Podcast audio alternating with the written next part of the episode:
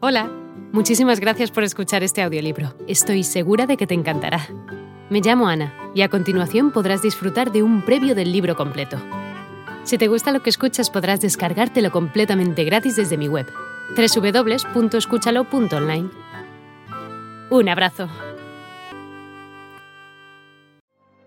En un comercio de venta al menudeo tiene mucha importancia el aspecto atractivo y amable del vendedor pero Mr. Berlock conocía su negocio y se mantenía incólume frente a cualquier tipo de duda estética acerca de su apariencia. Con descaro firme e imperturbable, hubiera procedido a vender a través del mostrador cualquier objeto que en forma escandalosamente obvia no valiera la plata que se llevaba la transacción. Una pequeña caja de cartulina en apariencia vacía, por ejemplo, o uno de esos endebles envoltorios amarillos cerrados con esmero o un volumen sucio de tapas blandas con algún título prometedor. Una que otra vez ocurría que una de las descoloridas, amarillas bailarinas se vendía a algún jovencito, como si se tratara de una muchacha viva y joven. A veces era Mrs. Berlock la que respondía al llamado de la campanilla rajada. Winnie Berlock era una mujer joven de busto prominente, realzado por una blusa entallada y de caderas anchas. Su cabello estaba siempre muy bien peinado. De ojos cargados, como su marido, conservaba un aire de indiferencia insondable detrás del baluarte del mostrador. Entonces el cliente, por lo general más joven que ella, se sentía de pronto desconcertado por tener que tratar con una mujer. Entonces el cliente, por lo general más joven que ella, se sentía de pronto desconcertado por tener que tratar con una mujer, y con fastidio en el corazón preguntaba por una botella de tinta de marcar, precio de venta seis peniques, en el negocio de Berlock siete peniques, que una vez afuera hubiera volcado a escondidas junto al cordón de la calle.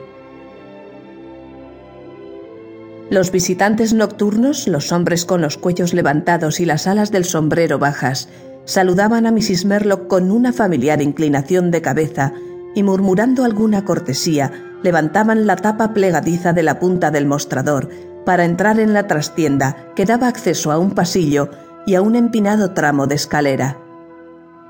La puerta del negocio era la única entrada de la casa en la que Mr. Merlock desarrollaba su negocio de vendedor de mercaderías sospechosas, ejercía su vocación de protector de la sociedad y cultivaba sus virtudes domésticas.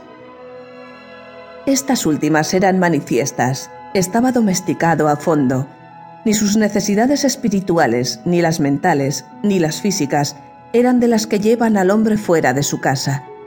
En el hogar encontraba ocio para su cuerpo y paz para su conciencia, junto a las atenciones conyugales de Mrs. Merlock y al trato deferente de la madre de ella. La madre de Winnie era una mujer corpulenta, con una gran cara morena. Usaba peluca negra debajo de una cofia blanca. Sus piernas hinchadas la mantenían inactiva. Se consideraba a sí misma descendiente de franceses, lo que bien podía ser cierto después de sus buenos años de vida matrimonial con un hotelero simplón, que tenía licencia para expendio de licores. Se mantuvo en sus años de viudez alquilando habitaciones amuebladas para caballeros cerca de la calle Bausal Bridge, en una plaza que alguna vez poseyó esplendor y todavía estaba incluida en el distrito de Belgravia. Este hecho topográfico implicaba cierta ventaja para la propagandización de los cuartos, pero los clientes de la digna viuda no pertenecían justamente al tipo elegante.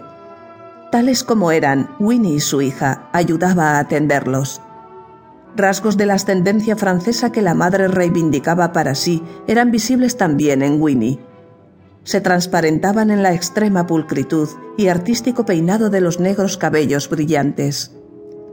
Asimismo, Winnie tenía otros encantos, su juventud, su cuerpo pleno, rotundo, de formas armoniosas, la provocación de su reserva insondable, que nunca llegaba a desbaratar la conversación siempre animada de los pensionistas, a quienes ella respondía con uniforme amabilidad. Hola de nuevo. No está mal para ser solo una pequeña muestra, ¿verdad? Si te ha llamado la atención, recuerda que encontrarás este audiolibro completo y gratis en www.escúchalo.online.